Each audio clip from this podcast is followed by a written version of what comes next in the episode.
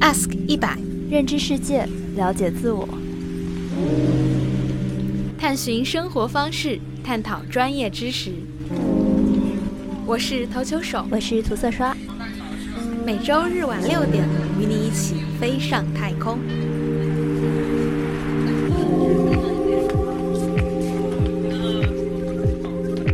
各位 Ask 一百听众朋友们好，我是涂色刷。今天我们这期播客请到了一位很特别的嘉宾，是我在豆瓣上关注的一位友邻建筑师丁字尺。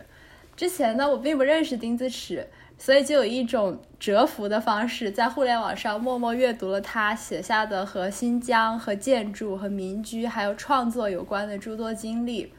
然后，作为一个内地城市的汉族人，一个人类学的学徒，一个建筑史的业余爱好者，我对于丁字尺钻研的领域其实充满了很多好奇和疑问。但是又由于是个门外汉，所以呢，难免是有些胆怯的。不过，在豆瓣上关注了他一段时间后，从他日常动态的画风看来，我大胆推测，丁字尺或许愿意和我们这些懵懵懂懂的外行好奇心人群做些分享。还好没有猜错。那就很高兴请到丁字尺今天来做客，请丁字尺和大家打个招呼吧。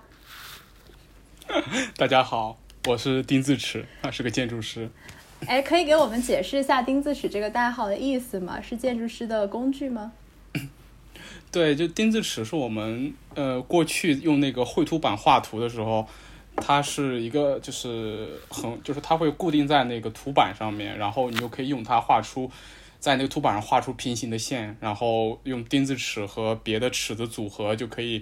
呃，相对精确的在那个板上画出线来。就其实是相伴我们很长时间的一个工具。就即便我们现在已经参加工作，开始用电脑画图了，它仍然还会在我们生活的某些时刻出现。这样对对我们来说，也可以说是建筑师的一个图腾。嗯，很有意思的代号。对，图腾。对的，嗯。好啊，那我想问问钉子尺第一个。关键问题就是为什么你会选择学建筑呢？嗯嗯，其实这个这个这个话题就是很有意思。就是每当别人这么问我的时候，我一般会说是建筑选择了我。对，因为 呃，因为怎么说，就是就是我我在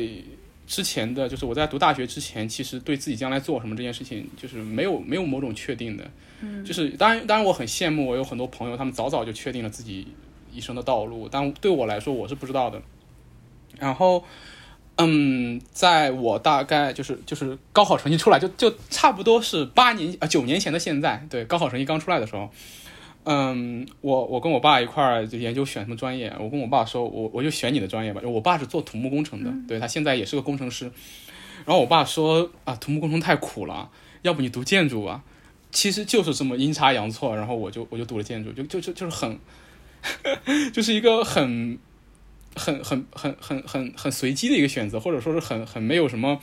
呃特殊的某种意义的一个选择。但是我是在这个过程中，嗯，对，慢慢的认识到自己跟他的连接。我是作为一种命运把它接纳了。可以这么说，嗯，对。你刚刚说就是是建筑选择了我，就让我想到就是我们播客的另一位一起创始的朋友投球手，他今天没有来，他当时也说过，因为有有听众，我们一开始做的是公众号，我们是文字形式，后来要转型播客，有听众就问他说为什么要选播客，他也说是播客选择了我，就是他当时说要做播客的时候，我跟测量员都有点懵，然后后来我们就发现，哎，越做越觉得播客这个形式好像我们自己也很喜欢。就阴差阳错的这么做了下去，就很喜欢这种缘分的感觉。嗯，对对对。对，然后你说你从高考到现在已经九年了，这九年你就一直在学建筑，对吗？对的，对的。嗯嗯。那可以给我们简单介绍一下吗？就是你现在已经作为一个建筑师职业了嘛？那你从本科到现在的一个时间线式的经历，给观众们、听众们介绍一下。呃，其实就是说说是九年了，但是这里面有八年都在学校里面嘛，就是有五年的本科，三年读研。对，嗯，其实就是它就是一个呃，就是很平淡的一个经历。就是我作为一个普通的学生，我刚开始接触到建筑，但是就是刚开始的时候当然是懵懵懂懂的，而且充满了各种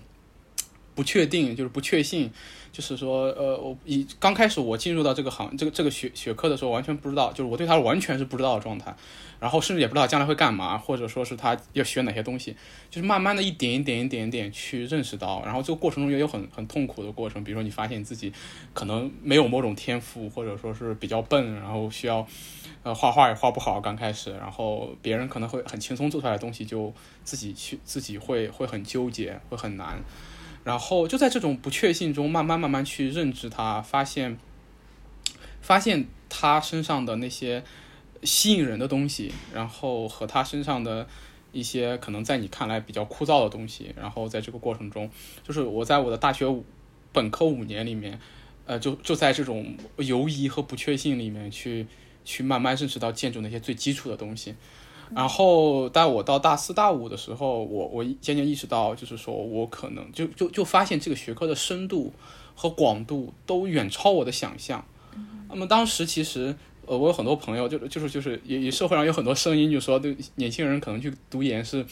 因为想逃避就业，当然也有一点逃避就业的那个倾向，因为因为就是大概在二零一六年那个时候是建筑行业的一个低迷期，就很难找工作。当时就想着是不是要去读研。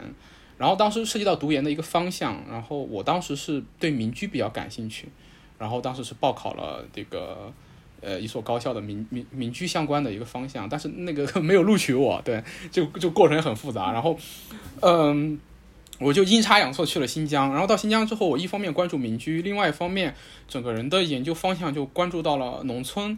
呃，农村的人居环境，还有跟城市化相关的一些。就是说，它的学术性不能说是更强了，它其实也是，也是，也是很很实际的问题。对，但但是它更更宏观了，它不再是只关注一个具体的建筑。但是在这个过程中，我在那个过程中意识到，越是面对这种宏观的问题，可能你作为一个实践者，就以一种实践的方式去介入它，呃，或许是怎么说更有利的。所以说，我在读完研之后。选择了就是重新回到，其实当时在读研的过程中，已经有有点偏离纯建筑的方向了，它有点有点偏向公共政策，或者说是偏向于规划等等，就是更更宏观的面向了。但是我在经历了宏观面向之后，觉得可能还是还是想到回归到一些更具体的一些一些实践上，所以说我又来到了上海，对，在这个地方开始进行建筑师的一个实践，啊，然后希望通过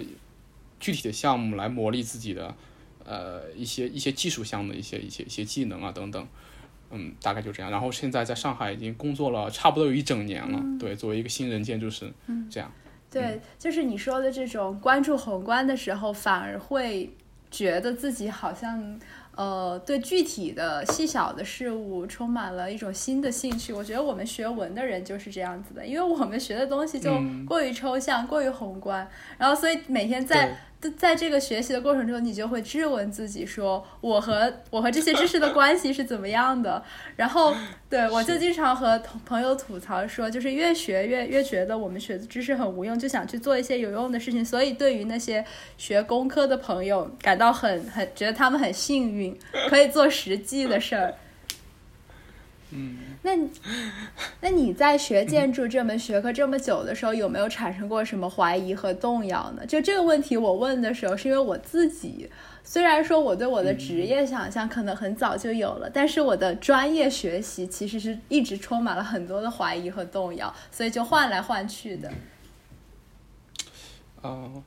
是这样，就是。我觉得在在你比如说对建筑这个东西怀疑和动摇，怀疑和动摇的一个前提是你有某种刚开始的时候有某种确信，大大概我可以这么理解对。然后而而我介入建筑其实怎么说呢？就是我是以一种无知的状态去接触到它的，就是我刚去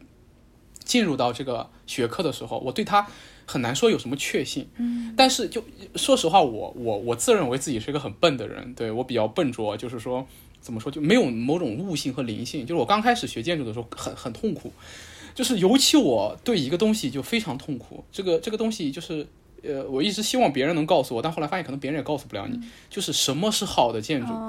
这个这个东西困困惑过我很长时间。就是我整个本科阶段可以说我对此是充满了困惑。就是就是或者说我一刚开始是没有确信进入到这个学科的，就一刚开始就充满了怀疑。就我不知道什么是好的建筑，就真不知道。呃，这种怀疑贯穿了我过去求学的整整的八年的时间，而就是一直在这种这种东西中，但是在去探索，就是在不断的问自己，对内问、对外问这个过程中，这这个疑问贯穿了我这个八年。所以说，可能就是自始至终都是在这种怀疑和动摇中经过的。但是，但是它有意思的就是说，它是一个慢慢、慢慢、慢慢获得确信的过程。呃，也直到现在也不能说是确信，就是你问我现在知不知道什么是好的建筑，我可能也无法通过理性的描述告诉你。但是，我可以告诉你，我相信存在好的建筑。嗯，所以说，对对对，所以说我是从从始至终贯穿着这种怀疑和动摇，但是这种动摇中去寻找某种嗯答案，或者是去寻找某种东西。所以说，这是我我我我我我这过去九年的一个感受吧。啊，对，那就是将来你会继续去寻找或者思索对好对建筑是什么？它可能是一个对没有答案、没有终点的过程。哎，对，它可能没有终点，嗯对你无无限的接近它，这样。那你这 那就是你可以辨认出某一个建筑，就是你可以判断它的好坏吗？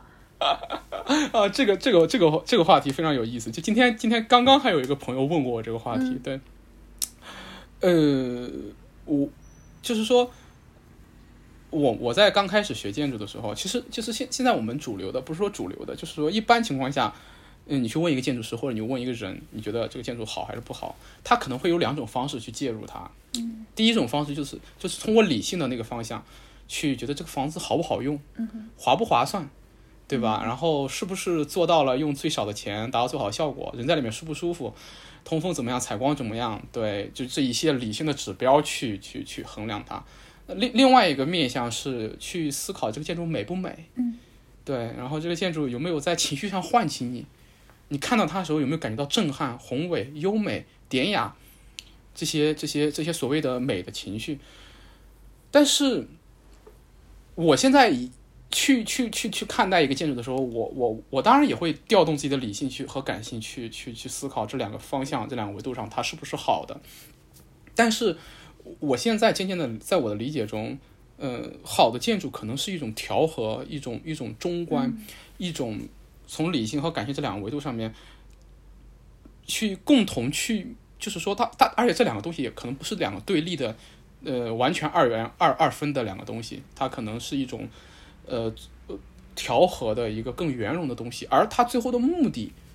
而如果说你让我给出个标准的话，我就我我就会说，它通过理性和感性这两个东西，或者说是这这两个维度的一个调和，有没有做到去真正的能够很好的盛放人的生活，嗯，去跟人的生活发生链接，然后去让人在这个建筑中感受到生活的真实感、真感和幸福，嗯，这这听起来。似乎很虚，但是这就是我认为好的建筑的定义。也就是说，当然它很难，因为因为这个时代，它很容易去滑向极端。嗯，对，这个在不管是在各个议题上面或者各个面向上面，就是去去走向一个极端是很容易的。去去追求一种建筑的绝绝对理性，或者去追追求一个建筑的绝对的感性，可能是可能是更容易的。然后，但是但是去调和，去。在这个调和中，去让它能够真正与人的生活发生链接，去圆融的包纳人的生呃包容人的生活，盛放人的生活，它其实很难很难。而这种圆融的建筑存在的吗？我相信它是存在的。对，嗯，对。如果说我听了你的描述，我会在想，如果说真的有什么判断的方法的话，可能是一个人他具体的在一个建筑里面生活了很长一段时间后，那个曾经设计这个建筑的建筑师可能去访问他，那这个人对自己的生活可以判断的，他可以判断我在这个建筑里的体验。对对对对对对对，我非常赞成。也就是说。呃，一过去我们学建筑的时候，有一种说法，就是说建筑中实体并不重要，空间是更重要的。嗯，当时我们觉得哇，好有道理，就是道道家那个什么当其无，有有气之用。但但但但那个空到最后是为了盛放一种生活。如果那个生活是上好的，那么这个建筑就是好的，就是善的。嗯，对。嗯 嗯，刚刚有讲到说，就是你在学建筑的过程中，一开始本科的时候可能是。就是 generally speaking，就是学一个建筑师的基本技能，然后到了硕士的阶段，你就去涉及到了建筑和其他学科的一些交叉，然后尤其是在你的硕士阶段，你在互联网上有分享嘛？你在新疆的民居做的一些考察，然后包括还有广西的一些民居。那其实这个问题是测量员问的，他就是你对课堂上知书本上的那些学习到的理论知识，你觉得在考察的时候会有什么帮助吗？就是理论和实践这个二元关系，和我们刚刚说的可能是审美和实用的二元关系，他们对对，你觉得呢？嗯，这个这个东西很有意思，就是我我其实，在很长一段时间里面都是一个理论派。哦就是我在大学读读书的时候，说说实话，当时也算是某种逃避。就是我的实践能力不是很强，然后对，就是我我我在刚开始做建筑都很笨拙，就是你花很长时间做出来一个东西得不到认可，或者说是嗯你觉得它不对劲，但是我当时就就沉到了理论堆里面，在我们学校图书馆里面读了大量的书，呃，真的就是从建筑史开始，对我对建筑史有非常浓厚的兴趣，然后建筑理论。然后对，然后包括就建筑人类学啊等等这些，这些就是从从建筑延伸开的理论，对，围绕建筑史、建筑理论有大量的阅读，而这些东西，嗯，这些东西其实其实，在在我现在看来，就是那些理论知识读的越多，其实它对我的限制也越多。但是，就像测量员问的是说，它对我有什么帮助？当然，它有非常大的帮助，它让我能有有一个足够强大的知识构架。去面对我看到这些现象，就是说，就是说，其实其实这这这不单单在建筑上面，我们可以把它更抽象一点，就是你的理论和你的生活的和你的实践有什么作用？那其实就是我们在高中课本上就学到过，你的理论是可以指导你的实践的，它是很有力的，它的它是它的力量是很强大的，它作为你的理性作为一个工具，那你这些理论知识就是你理性推导出来的这些东西，能够极大的指导你的实践。那那比如说我我我在新疆我去做这些田野考察或者调研的时候，你会面临很多很具体的问题。这些具体的问题，它是能够你你在当时当刻你学到那些知识，那些理论是能够对他们进行，就是说嗯理解和解决的，就是很多东西都都是可以的。你让我举具体的例子，就一时间我可能还还还不太好举。那就比如说我在我们在新疆做那个这个厕所。对，然后你你过去，你的你在书上学到的知识，怎么样去精简你的成本？怎么样去去去让它变得，就是说，怎么样去用最小的、最最最简约的方式去实现它的功能？这些东西当然是有用的，非常有利。嗯，或者说我我我一直迷恋于这种知识、这种理论给对这个世界和对我你面前这些问题强大的解释力，所以说是有很大的帮助的。对，嗯嗯。它可能就是你说的这个解释力，让我想，它不一定是非常具体的，但是它使你在面对这些具体问题的时候，可能感到更自信一点。哎，对对对，是的，是的，因为你有工具可以用。嗯，对，你知道有很多前人的思索，包括这些这些东西，就是你你在面对这些问题的时候，你觉得你有你作为一个人的理性可以支撑你去去面对它。这这也是其实大多数科研工作者的。对一种一种面对这个世界的一种一种方式，对，相信自己的理性，相信这些理论的力量，我觉得这个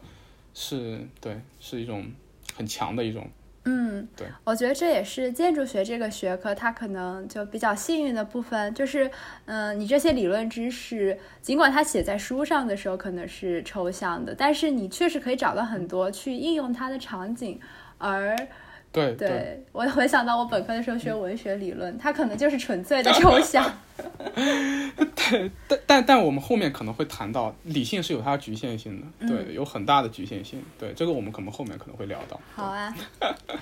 好的，嗯嗯嗯，你刚刚说到研究生阶段的时候阴差阳错的最后去新疆读书了，然后你之前写的一些文字好像有提到说，很多人觉得去新疆一开始就乍听无法理解，那你当时接受了这个选择之后，对于去新疆待三年有什么憧憬的？这些憧憬后来实现了吗？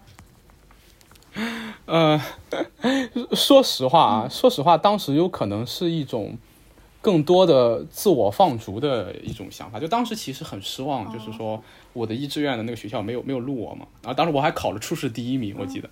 然后，然后对，然后当时去新疆就真真的是阴差阳错，就是我我调剂了好多学校，就是我没有力量，没有那种足够的力量再去什么二战啊，再来一年了。然后甚至想到就是说，如果没有办法了，我就去工作，其实我无所谓的。哎，当时突然新疆大学给了我一个机会，然后也是因为我学姐在那边，然后。呃，就是我本科的学姐当时提提点我说可能会有一个机会，然后要要不要试一试？我因为我跟新疆有一些个人的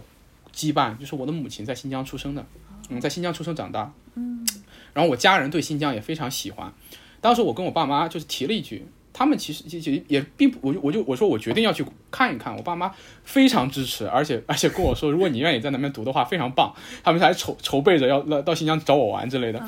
然后。然后就给了我很大支持，然后我就想我去玩一玩。结果我过去之后，就是在那个复试的时候就被新疆的风土，呃，还有人物，还有当地人的完全不同的一种生活状态，就是就是能感觉到的，就是说似乎那边的人对生活有一种我说不出来的一种乐观，对，或者是一种后在后来我会更加深刻的理解这些东西，对。但是当时只是一种直观的感觉和当地的人的那种好客、乐观和。和对生活的某种某种确信，就跟大城市人不一样。反正我当时就就被这个东西吸引了，我觉得蛮有意思的。然后我我我当时我的同学和老师其实蛮不理解的，包括我当时实习的，就是我当时实习，然后去广西广西调研民居嘛。然后当时的我带我的一些那个前辈，他们都觉得干嘛要去那么偏远的一个地方读一个研？那个研那张纸没什么用的。但我们建筑学这个学科，你就业的时候，他可能觉得。这么偏远的一个不知名的学校的文凭，可能对你将来就业啊、履历啊没有什么帮助。包括我的导师，就我本科的导师，当时其实也是说，对，不要勉强自己。对，但是我当时一方面也是有那种觉得自己还年轻，然后觉得新疆，呃，这么一个地方，这三年，哎，说不定会发生什么有意思的事情。嗯，就就就抱抱着这种，真的就是什么都没有，就没有任何憧憬和期待。我就是抱着去那边玩三年的这种想法 去的，但真的没想到新疆对我来说会，就是我无法想象，如果没有去新疆的话，我会是什么样子，就无法想象。而且没想到新疆会给我带来了这么多，呃，改变也好。而且我我一直以为新疆对我来说是一个，就是我我非常喜欢俄狄浦斯的神话嘛，就俄狄浦斯的故事，俄狄浦斯去往特拜城。在我看来，新疆就是我的特拜。我在那里获得了这个世界的某种真相，然后这个真相可能是，可能是，可能是让会让你有有有挣扎或者有痛苦的，但是你在这个过程中能够能够抵达某些某些某些更更棒的东西。对，所以说我觉得这件事情真的是太棒了。就是新疆是我的命运，同样是他选择了我，也不是我选择了他。对，我之前只去过新疆一次，但是我当时印象中，他们新疆人会把呃新疆之外的内陆地区叫做口外，然后他们就是口内，就是哈密和敦煌那个界限嘛。然后正好 你你看地图的话，就是甘肃的它那个省的形状是一个狭长的道路通进新疆，然后就给人的感觉好像是说你在进那个关口的时候，这然后经过一个正在加载，是电脑变成黑屏，然后。然后重新再亮起来的时候，就是一个异世界。听你的描述也给我这样的感受。对对对，就会有这种感受。对，嗯嗯。然后你在新疆的时候，就深入到了呃一些呃绿洲里边的农村的民居里边去调研嘛。那嗯，我在想，对于不太熟悉这个领域的人而言，你会怎么去定义民居这个概念本身呢？就是，对，呃，怎么定义民居这个概念？对，就是就是民居是个什么东西？就是我我对民居的兴趣其实从本科时候就开始了，当然这是我非常幸运的一件事情。就是说，民居是什么？民居就是人的居所，嗯，就是它是一种。呃，或者说有一本书叫《没有建筑师的建筑》啊，这本书很有名，它甚至变成了一本科普读物了，就不算是建筑师，就是就是专业的读物了。对，它的学术性也不是特别强，呃，我我感觉，但是，但是它这个定义还是非常棒的，就没有建筑师的建筑，它是人们为自己建的居所，然后，所以说，呃，像在国外的话。就是民居民居的翻译，我我记得有有叫 folk house 或者有叫 dwelling 之类的这种这种说法，就它不是 architecture，它它它和建筑其实在在在某某种意义上可能是要分开的，但是但是民居它就是如果就像刚才你问我什么是好的建筑，那那我现在告诉你，在我看来，民居就是好的建筑。它调和了理性和感性，它达到了盛放人的生活，它是人和生活互动的结果，它不是一个目的。因为你现在做作为建筑师去做设计建筑，你是有一个目的去去做的。我要设计一个什么，然后，对吧？就很现代，很工具理性。但民居不是的，民居是发生的，就是就是人生活而后有民居，它是一个过程，它是它是一个呃。自然而然的演化出来的东西，它是人们在生活中产生的一个东西，但是它是真的，它是圆融的。所以说，嗯，所以说我怎么去定义民居呢？我认为民居就是人和生活互动产生的这么一个东西，产生的一个好的建筑。对，这就是我对民民居的一个定义。那我 就跟跟前面就有了一个呼应，对。哎，我听你的描述就捕捉到了两点，第一点是说，是人们为了自己而建造的，然后第二点是，对对，它是和生活互动了之后才会完成的。对对对。其实这个问题之前我们在写大纲的时候，测量员就问我说：“他说那比如说宿舍，大学里的宿舍算民居吗？监狱算民居吗？” 但是我一听，这应该不算吧？但是我决定还是问问你。OK OK，这个问题非常棒，这个问题非常棒，就在于，就是现在我们这些房子算不算民居了？我觉得它不能算民居了。为什么？因为，就是我我我我过去可能还没有这种非常激进的想法，但我现在的就是让我去看待这种大城市的，呃，居民楼或者说是宿舍，或者是你说监狱这种极端的例子。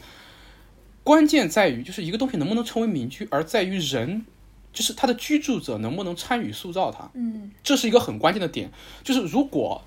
民居，就是说你和你的生活，嗯，你在你在这个地方生活，你和这种生活发生非常紧密的互动，然后你去塑造你的生活环境，你你这个塑造的过程产生的一切，产生了民居。而而你现在想想，我们现代人在城市中其实就失去了这个权利和机会了。嗯，尤其是你你是很。对对，你很大程度上面没有机会去塑造你的居所。那宿舍和监狱，你当然不能塑造它。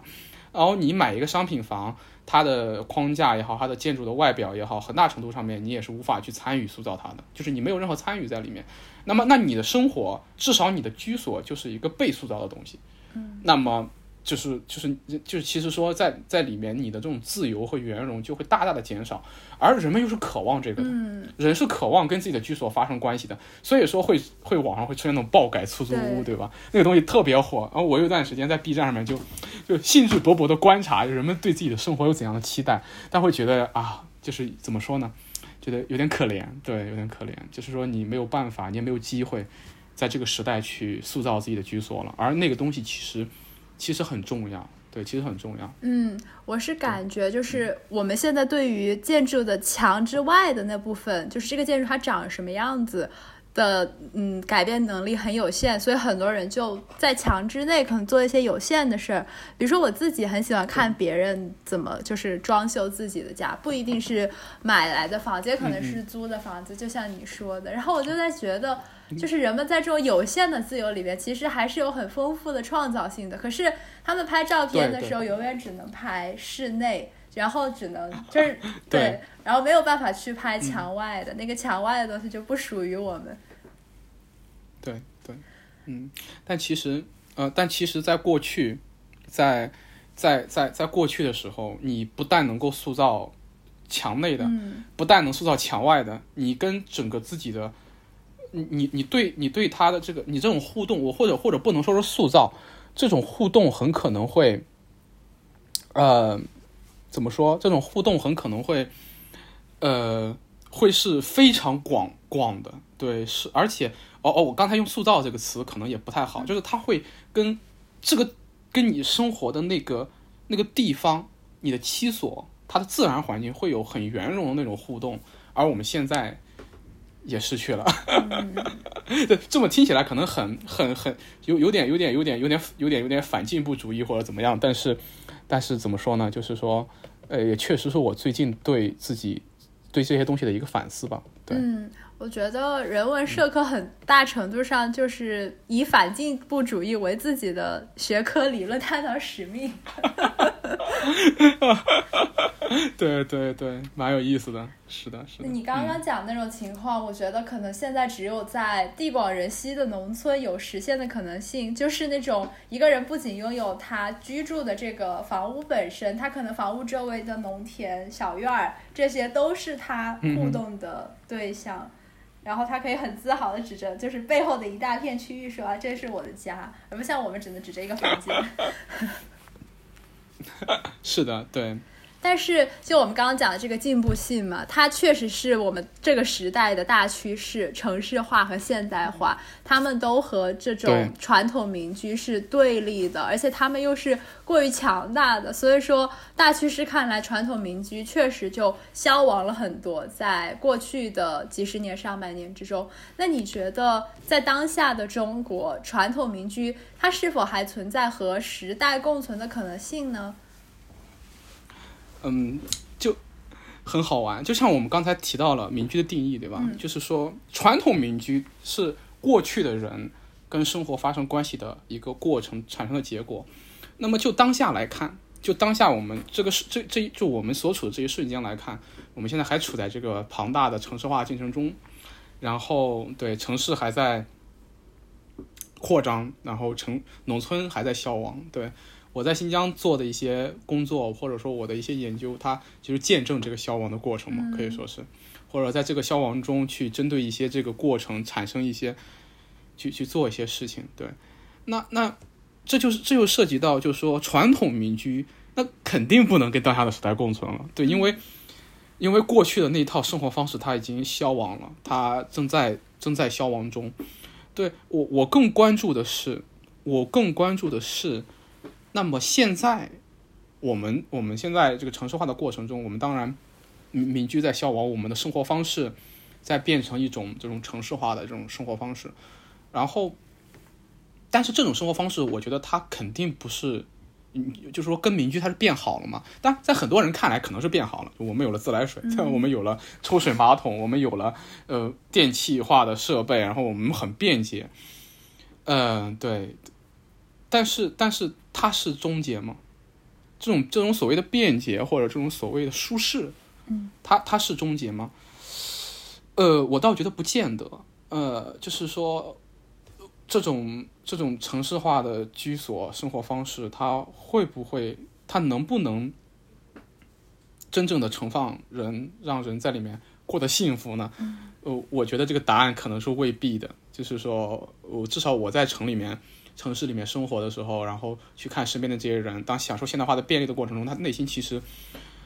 对他其实是有有有一定的痛苦东西在里面的。这种对现代化的、对城市的化的一些一些反思也好，它其实就就下面就就隐藏着现代人的这种痛苦嘛。嗯。那么，就作为建筑师，你去看到这种痛苦的时候，你你的建筑，你你就 你会想，这是终结吗？就是我我们现在去做的这些事情是终结吗？我觉得。很有可能，它，它不是终结，它是到了一个怎么说，一从从过去的一种状态，一种相对调和的状态，进入到了一个失衡的状态。但是，呃，但是我倒不不会特别悲观。我认为是有一种生活能够达到一种调和的，那么可能需要我们去探索。所以说，嗯，传统民居可能已经那就那种平衡一旦被打破了，说去回到那种，就让我们去。去摒弃现在的城市生活，回到过去那种那种生活中，可能是不，嗯，不可能了。但是，但是在现在的这种这种城市化和现代化的这个进程中，嗯，去重新探索另外一种调和的可能性，我觉得这是一个，呃，虽然很困难，而且很可能一代人、两代人完成不了，但是我觉得是一个蛮有趣的方向，而且我对这个也有信念，也就是说，嗯。就是我们可能无法回到那种 传统的那种、那种、那种居居住居住方式中，那种、那种相对平衡的状态中了。但是未来可能我们会追求另另外一种圆融的、平衡的生活的方式，而我们现在远远没有抵达。所以说，我我对我对未来那个那个那个途径还是有有一定的信念的。对，但是但是过去那些消亡的那些美好的东西，很可能是回不去了。对。嗯。对你刚刚说现在是终结嘛，让我觉得就是这种技术的进步，它其实给人的生活带来的愉悦是很有限，而且很很易逝的。就是当你拥有了抽水马桶之后，你可能刚进入那个新家的时候会觉得很快乐，但是当你习惯之后，你不会再觉得这是一个多么了不起的事儿了。而当你没有抽水马桶的时候，你很自然而然的也能够去适应那种没有的生活。所以，如果我们要去追求技术进步的话，我总觉得这是一个就是回报率很低的事儿。就是我们破坏了很多从前的好的适应了的东西，然后我因为因为技术进步，但其实技术进步很快又会被我们自己所消化的不算进步，我们又去追求新的进步，所以就没有终结。对，是的，所以就是就可能我们这个谈话在就是在过去的我，就是我我我其实。很长一段时间里面是一个技术，就是个进步主义倾向的人，是对科技和技术有着盲目乐观的人。对，然后当时我我一直以为这种进技术的突飞猛进会会会会会会会会解决当下的一切问题，典型的工科生想法，对吧？但是但是但是对，但是但是，对，但是 我我近期就是在经历这么一次。回归，对，嗯，很痛苦的回归，嗯，实际上，但是，但是听到你说，其实你也不悲观，你觉得将来可能诞生一种新的圆融的状态，我觉得很期待。如果能够，能够去想象它，哪怕不能见证它，能够拥有这种想象，也是很好的。然后我们刚刚一直在谈传统民居，然后你说民居是你心中的好的建筑，那我其实是想说这个好。嗯，因为我们刚刚说它好像是一个有点有点难以具体言述的，那我们谈一个可能稍微能具体一点的，就是谈美这件事情。如果是说美审美这件事儿的话，你会觉得传统民居比现代建筑美吗？嗯，就是关于美这个话题，就是它跟那个好就一样的难以回答。呃，首先我们刚才把传统民居的这个呃定义已经给过了啊。但是现在我们可以聊聊现代建筑，现代建筑，呃，现代建筑，而不是现代主义建筑的现代的，就是我们现在看到的这些我们身边的这些建筑。那么，我认为传统民居比这些现代建筑更加的圆融，更加的圆融。这种圆融就在于它，它身上那种内在的和谐，内在的和谐。而我们现代建筑中，你很呃，至少我很难去见到一个能够达到这种内在的调和的和谐的这种。这种建筑，对，所以说从某种意义上，我我是这么认为的，传统民居比现代的建筑要要美，至少它是圆融的。嗯，对。你说的这种内在的和谐，是指的它它在建造的过程中有一套统一的观念吗？就是它很具体的建筑的元素，它们之间有一个统一的嗯美学价值去去去。哦，OK OK，这个很有意思，就是。呃，我们在上大学的时候，上大学的时候，呃，就是现代建筑或者说现代主义建筑，现代主义建筑有一套有一套美的原则的。它其实发端于什么呢？发端于希腊，对，发端于因为希腊希腊建筑或者说是古典时代，就古典时代，如果我们说广义的古典时代，就是人类的轴心时代，就是人类在。呃，从神话时代向理性时代过渡的那个轴心时代，在世界的各个地方都都兴起这种理性传统，比如说希腊的理性传统和我们中国这种先秦的这种理性传统。那这么理性传统在在这个在这几千年中不断的发展，就是不断的有下沉有上升。那么最近一次理性传统的最大的复兴，可能就是现代主义了，对吧？然后它就是在呃一战前夕那个时候兴起于欧洲的现代主义。那么现代主义它是推崇理性的，那么它对建筑的审美是理性化的审美。虽然现代主义到现在有好像已经整整一百年了，对它，但它对当代的这种影响，尤其是尤其是对当代中国的影响是非常深远的。那么它它其实建立一套理性化的审美标准，这套审美标准一直在我读大学的时候，包括现在的大学生应该还会学到。我们称之为建筑的形式美的法则，嗯，形式就是建筑形式美的原则。然后它会有一些通过理性和数据来去衡量一个建筑是不是美的，比如说它的它的尺度、它的比例有没有那种均衡感，然后它有没有韵律感，对它它有一套手法来来来来来来进行这种这种这种所谓的你视觉上美的调和。这这种东西是非常理性的一种审美，就比如说我们在我们包括现在在做建筑的时候，你去做我们我们称为做立面的时候，呃，去寻求虚实的对比，然后寻求建筑上面的某种韵律感、某种某种尺度和比例上的和谐，这个东西是有一套就是非常非常完善的标准的，对，是有的，但是。但是它是理性的那一面，当然建筑中也会有感性的审美的东西的那一面。就是说，当当当当你单单通过这个所谓的形式美的法则，你会发现你你你其实难以抵达，因为它太理性了。那你可以有一些情绪化的东西，你可以从情绪出发，比如这个时候它会更加的更加的感性一点，然后它是那个呃，比如说通过某种情绪进入，比如说你希望这一瞬间。它，你你见到这建筑的时候，你会感受到一种强烈的某种给你带来某种强烈的情绪，比如说某种让你安静下来的感觉，或者或者或者一种热烈的奔放的感觉。它可能是难以通过某种数据去去去获得的，它可能需要一些更属灵的东西去 去去去帮助你，或者说是去怎么样。但是但是就是说，嗯，而且现在尤尤其是。尤其是，尤其是啊，这这这是过去的两种比较常见的那个呃标准，而到了现在，就是此刻当下的话，你知道我们现在是个 是一个后现代的时代，对吧？然后后现代就是要消解这些东西，那么当下我们又推崇一种多元的审美，那就就是他就认为就美就没有标准，对吧？他认为美美就没有标准，它是跟文化的建构有关的，啊，他甚至说是对。对对过去的这些东西的消解和否定，它会给你带来另外一种意义上的审美异化，就是异化的审美。但是，就是就是就是这些东西，这些理论会给你展示一个非常丰富的关于建筑的美的途径。嗯，就是就是我大概就是介绍了这些，但就我个人而言的话，我还是更更喜欢、更倾向于那种。呃，去去调和的，去去去更圆融的那种那种东西，而且我相信那个东西是是是是是是更加更加真的。嗯，对，就好像那些传统民居的建造者，如果他们就是这个房屋的居民本身的话，他们可能不太有能力说是用你刚刚介绍到的那种现代的理性的方式去测量这个房屋的比例啊或者韵律啊什么的。那你觉得他们是凭借着？一种什么样的追求在建造自己的居所呢？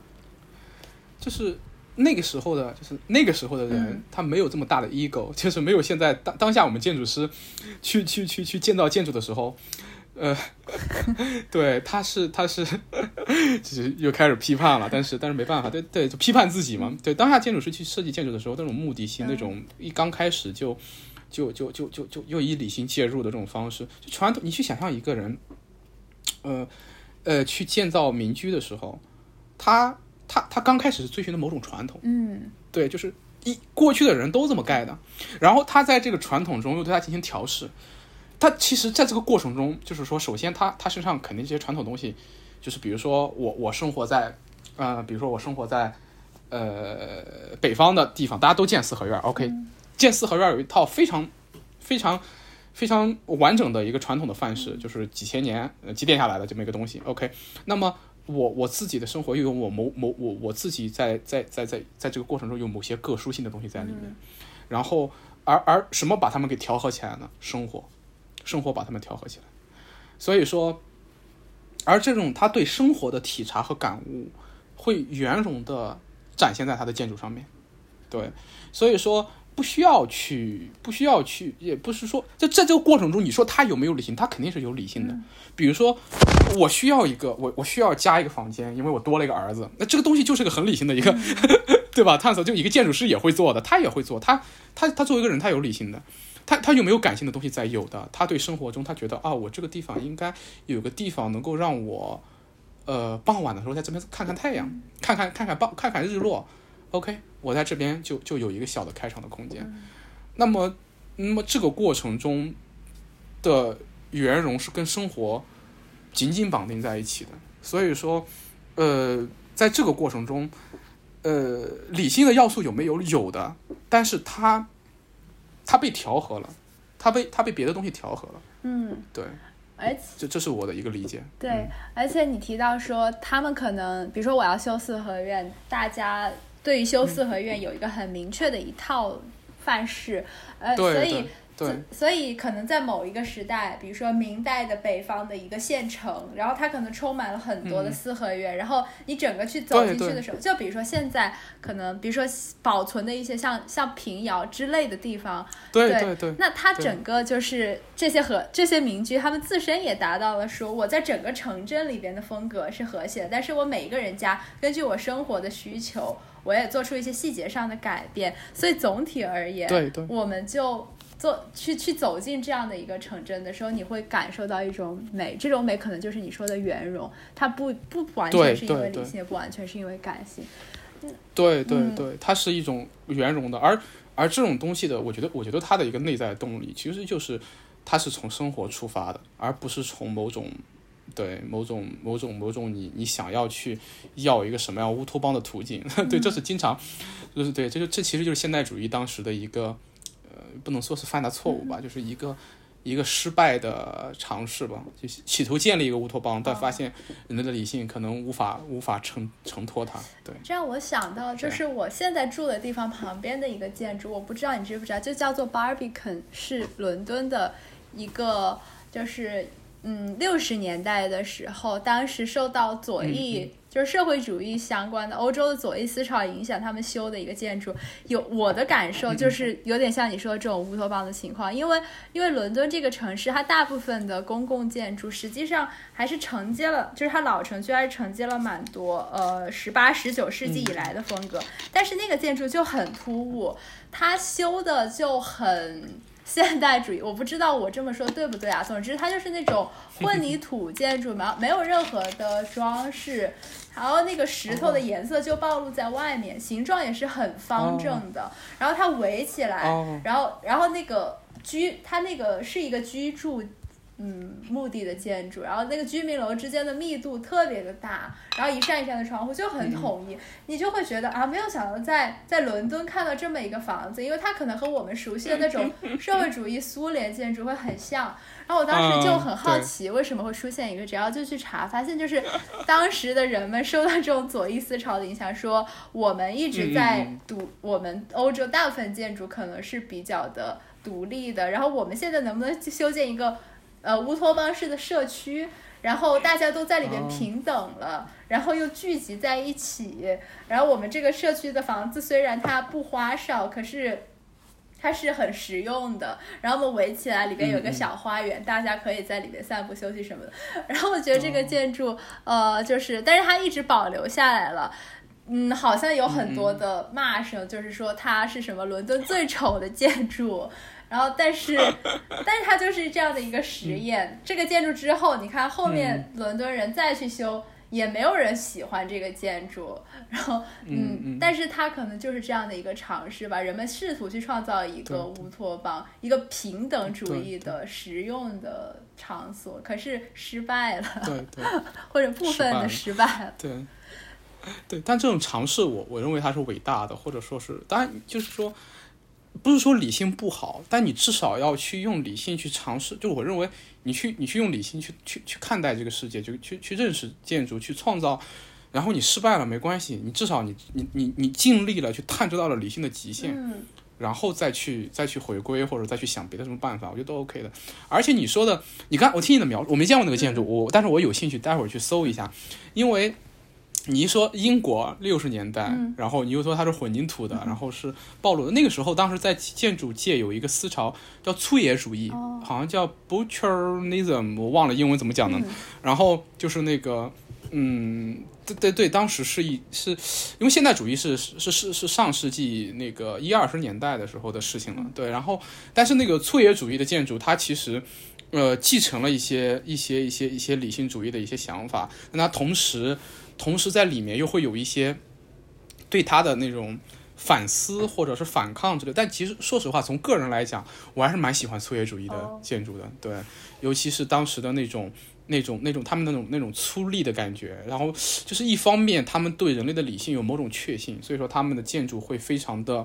有力，非常的方整，然后非常的尺度也比较大，然后会有一些呃一些一些一些一些一些怎么说，就是那种呃很力量感的东西。对我很喜欢那种很很 bold 的那种那种感觉，但同时同时它在里面会有一些呃一些一些很粗糙的东西，一些质感很粗糙的东西，像你仿仿佛揭示。这个粗糙的世界一样哦，我觉得非常喜欢，而且它它跟当时的一些别的艺术有非常完美的映照。你知道，上世纪六十年代的时候，摇滚乐诞生于诞生于英国，对吧？它正好诞生于上世纪六十年代的英国，同时在上世纪六十年代的英国诞生了粗野主义的建筑。我觉得这两个是完美的映照，就是摇滚乐也是那种它有非常清晰的节拍和节奏，呃，但同时它又有那种嘈杂的东西在里面，对，就非常棒，所以。就像我喜欢摇滚一样，我也很喜欢 粗野主义的建筑。我觉得它是很棒的尝试，但它可能会对，但它可能就是说，呃，有时候会让人感到嘈杂。它不是在，不是适合每一个人，也不适合一个人的每一个时间。或许在，嗯，就像你说的，在十八世纪、十七世纪那些可能更早的，就是文艺复兴时期的一些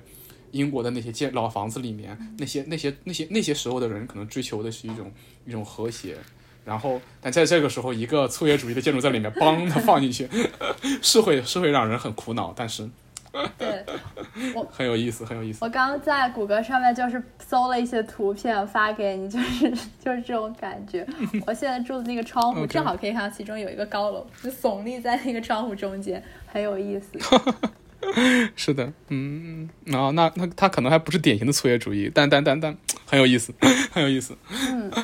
OK OK，我在想，就是一个游客，他如果去到一个古城里边去游览几天，然后他会被那种美一下子自发的就被震撼了。但是他很快的，因为他只是一个游客，他可能又要回到他城他生活的城市去。就好像你在新疆，可能也有一段时间融入了那种圆融的民居之中，但是你现在回到了上海，那在这种。呃，差异之中，你会觉得说你现在生活的这个上海的特大都市的现代图景，让你觉得沮丧吗？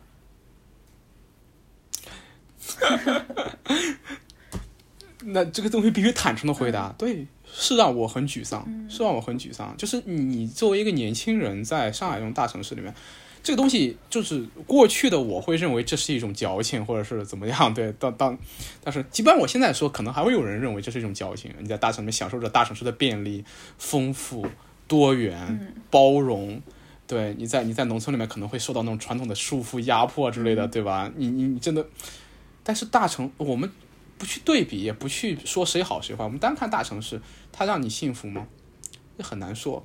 在生活层，在建筑层面上面对你，你你只能接纳你身上你你身边的这些建筑，对，无论它丑也好，无论它怎么样也好，对，然后然后然后这些东西都是被资本或者是被权力塑造的，对，然后你作为一个年轻人在大城市生活，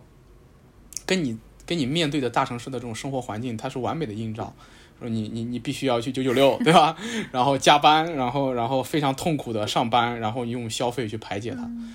对。它它当然是一幅很令人沮丧的图景，对，所以这这这这也不能被称为一种沮丧，对，而是一种怎么说，就是一种一种一种对未来的信念或者一种接纳，怎么怎么我不不知道怎么去形容它，就是在在大城市，因为因为大城市有是有缝隙的，是有缝隙的，你在这个缝隙中可以做很多事情，对。呃，在大城市中，你也可以获得很多真实的那种瞬间，你跟人之间发生的关系，你的一个建筑，你即便是在这种大城市中，你作为一个商业化的建筑，仍然可以在这个建筑中去想办法让它变得更真、更圆融。它虽然很难，但是我觉得并不是完全不能做到的。而你去想办法去跟整个这个城市的图景而形成一种张力，就是他他想让这个时时代变成什么样子的。那你知道他这个方向可能是过了，对。他可能就是老子怎么说的“反者道之动”，然后我去跟他形成张力嘛，就我我去用我自己的实践去去往回拉，而且相信肯定很多人在跟我一起拉的，嗯，在上海这么大的一个城市里面，对很多跟你一样的人，你们对这个东西有所反思，而且反思远远不能，就是说不能只停留于反思，还要行动。对。对对，对，在这个行动中，其实行动中你又可以获得那种很大的力量和真实感。对，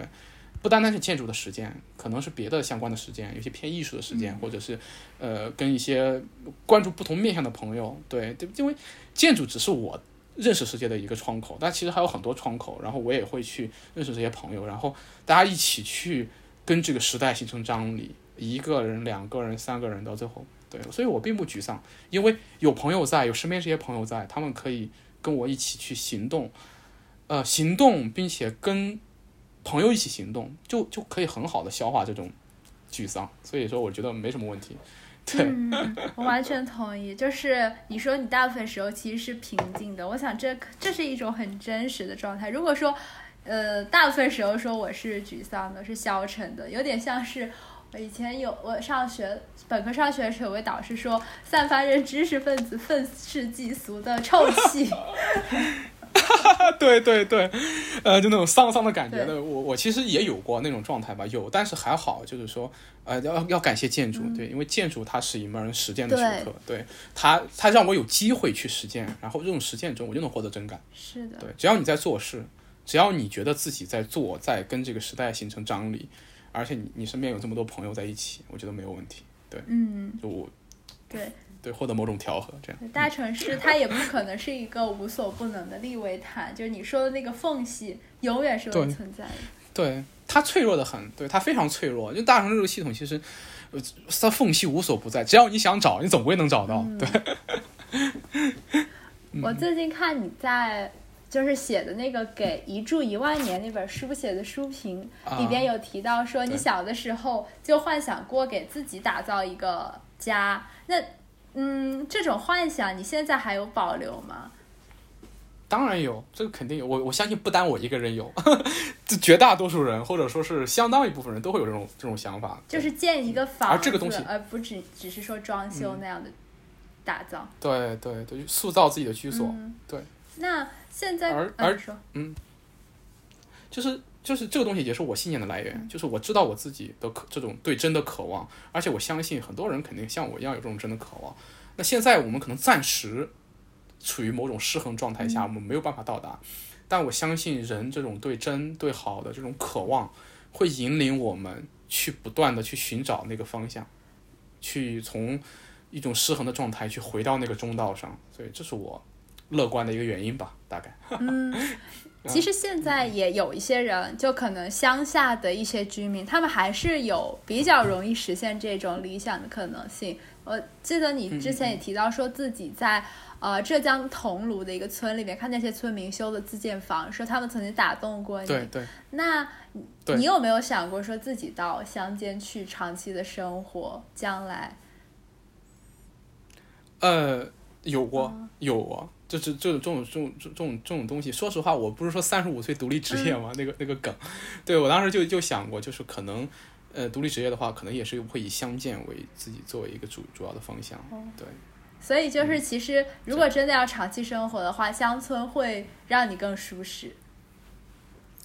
嗯，可以这么说，就是我我有过在农村长期生活的经历，嗯对，就是比如说，呃，我在吐鲁番，对我我不是长期在吐鲁番，就是我在新疆的时候，在长期在吐鲁番那种调研，就是我知道，我当然知道，农村的生活并不是那种我们想象的那么美好的，那么田园的那种那种充满了对对那个农村的那种田园的想象的，它它其实是很辛苦的，甚至说是很不便捷的。但是说，如果让我此刻在两者中间做一个选择的话，就是说哪个觉得让我更好、更真的话，其实农村会会让我更更更感觉更真切一点。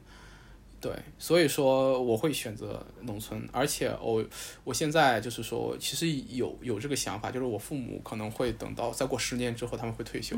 对，然后像我父亲是非常的明确的表示自己必退休之后必然会去农村，对，但这这就就是就是他他是对，就像他是一个从小在农村长大，后来也享受过城市生活的便利，然后在杭州做一个工程师，对，但是他很明确自己退休之后必然会去农村，这是，而而而我自己的话，对，就是说我我其实对家庭还是有一定的有一定的怎么说执念的吧。就是说我我当时就想，就是我爸妈如果去哪里一个一个小地方的话，我可能会去他们的附近，然后对，然后呃，通过自己的一些一些一些实践，一些一些一些一些这这些年的一些积累的话，如果能开始进行一些独立的创作的话。我会更关注农村这个方向，而且农村也是我过去一直关注的方向。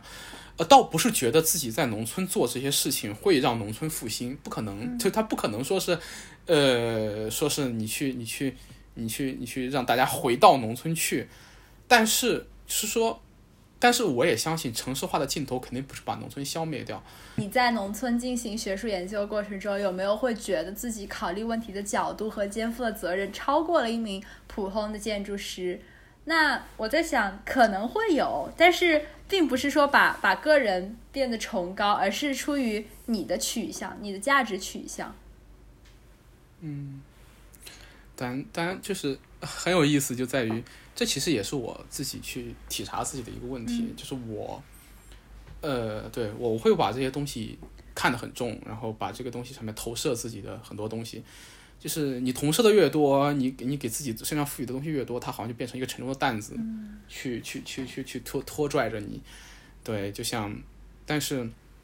就现在我慢慢的去学会去放松，就是我是一个很紧张的人，就面对一切东西都很紧张，然后去。嗯，去看到所谓的很多沉重的东西之后，会会把它看得很重，然后反复的说，然后似乎那个东西就啊怎么了不得了？但其实，其实，其实，说实话，你是把那个问题看得很重吗？其实还是把自己看得过重了。嗯。所以说，现在的话，我可能会渐渐的学会去去更多向内吧，就是说看到自己能做的那一份去做，就就就 OK 了。也没必要去把它去赋予某某些很崇高的东西。对，像你说。嗯，我觉得你在新疆的那个村落里面协助他们修建卫生厕所，像这样的事情，就是它很具体，而且可能确实就能帮助到当地的居民，然后你自己也能感到嗯很快乐。嗯嗯，对，是的。嗯呃，那你们当时在就是吐鲁番那些村落里边去做这样的调研，嗯，这样的资料。在学术层面上，他们会将来还会有就是什么样的具体的用处呢？嗯，这其实也是测量员问的，就是他会好奇说，如果这样的学术研究课题得到了支持的话，那后续会怎么去推进它？嗯，我或者说就是对学术的一个定义吧，就是我我在新疆那边其实做的一些东西，它很难被定义成纯学术，因为学术它还是一套。怎么说？呃，科学啊、理性的这一套东西，他可能去追求一些普遍性的东西。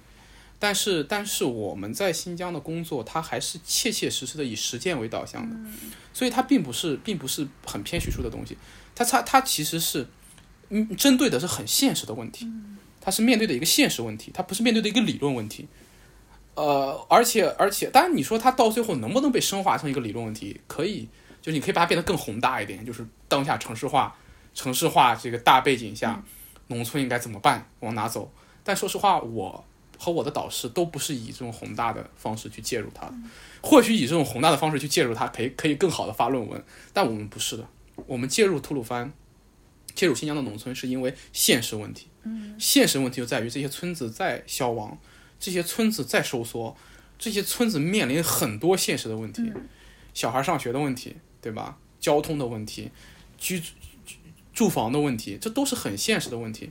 然后这些现实的问题来讲的话，你作为一个建筑师，其实你你你建筑师其实很很擅长面对这种现实的问题。但是，但是我们就正好又比建筑师这个宏这个层面又又又又宏观了一点。就我们面面对的是整个吐鲁番，对我们面对的是整个吐鲁番，所以我们还是要寻找到一种就是可能在普适于吐鲁番的这种，呃，这种更更更普适性的一些东西。就是说，就是我们可能没办法就以我和仨老头儿，就我们四个人，可能很难说是就给每个村儿都搞定。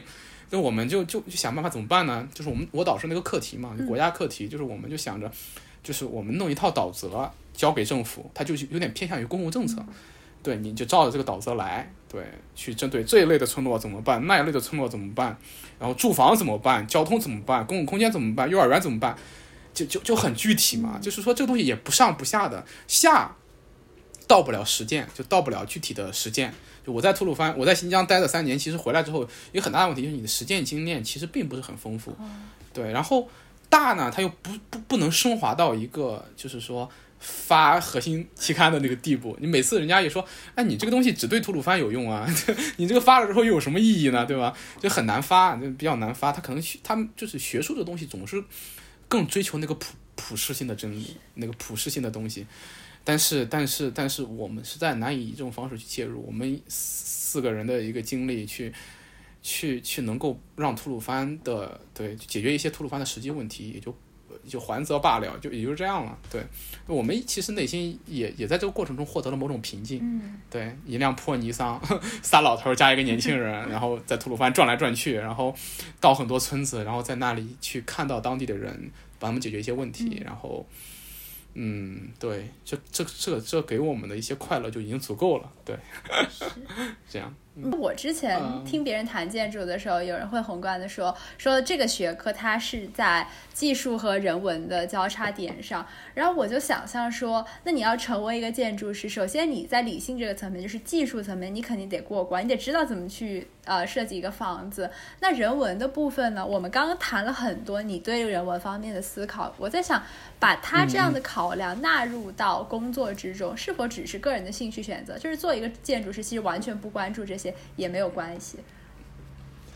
我我我我我这个东西我不清楚，就是你作为一个建筑师这个职业来讲，职业化的来讲，就是就我不知道怎么去定义建筑师这个东西。就前段时间我在豆瓣上说我自己是个建筑师，大家都。就就大家对建筑师这个定义就很好玩。有人认为你必须获得了注册建筑师的资格证之后才能叫自己建筑师，有的人说你作为你你把自己管自己叫建筑师，你是你 ego 太大的表现，你不过是个画图的。对，那有的人自己定义就是拿什么建筑师就是画图的。但是我觉得，如果你就是看你的定位吧，如果你只是把它当做一个职业的话，你没有人文考量是完全可以的。对，因为现在的这种现代的这种建筑的，呃，城市这种建筑的体系。呃，对你也不要求什么人文考量，对你去建一个建一个城市里面的住宅楼或者建一个大大大楼，你你在里面完全去技术性的考量，而且尤其是现在建筑太大了，嗯，有有有很多建筑确实它它不需要去考虑任何的这种所谓的人文的考量，但是如果你你你对自己你自我认同为一个建筑师，然后你希望建一个好的建筑，对这个好的反复出现，对。如果你你希望建一个好的建筑，它必然是技术与人文的交叉，而且不单单是技术和人文。就是我觉得为什么我学建筑会很幸运？我认为建筑，我我认为我和建筑的这种交集很幸运，就是建筑是我认识这个世界的一个窗口，一个锚点，是我跟这个世界产生交集的，是我的视角。那么建筑，它它在我看来，它是它是。理性正面就是科学正面，和感性正面就是是是文科、理科、艺术的三科的交叉。嗯，就是我从我能从他身上往这三个面都去延展，就是让我去舒展自己的，就是灵魂吧，可以说是。对我我我，所以说所以说我会在在在在为什么为什么建筑让我感到幸福呢？就我从建筑上面可以看到人类理性的。理性的光芒，人类对技术、对理性、对科学的这种，这这这这这一条线，它在建筑中展现，就在学科上面可能展现为建筑结构、建筑力学，对吧？建筑材料这些东西，对对。然后，呃，人类对这个世界的那些探索，对，可以可以展现在建筑人类学、建筑的文化等等等等。它它甚至说建筑的一些哲学方向的一些一些探讨，对，就比如说我我刚才说的建筑之真、建筑之善和建筑之美。美学的这些考量，它它当然它还有它作为艺术的一面，嗯，它它它它是一个非常好的一个去介入这个世界的窗口，嗯，所以说，对，谁会不喜欢建筑呢？对，就听你说这些，非常的羡慕你可以以建筑师为自己的职业、事业和人生的锚点，对，是个非常棒的锚点，对我。所以说，我认为它是我的命运，也是我的幸运。这样，嗯，对。我想自己就是高中分文理科的时候，也想学理科，因为当时的我也想去学建筑，但是因为物理学的太差了，后来就成了一个纯种文科生，就只能来采访一下建筑师。是的，不是，但是对，但是他他他可能更多的还是一种自我认同。因为现在我其实就是说，如果如果如果说，就是有时候确实感觉蛮可笑的。你现在只不过是一个毕业一年的新手建筑师，对你其实不过是个画图的，但是但是这没关系的，对你这这只是关于你认识这些世这个世界的一个视角和你的一个自我认同。好了，以上就是和工字尺对谈的上半部分内容。在下半部分，我们会深入工字尺和建筑交互的个人精神世界，聊一聊在新疆的田野工作对他的启迪，当前作为建筑师在大都市上海的生活，以及他的一些写作尝试。那我们下期再见。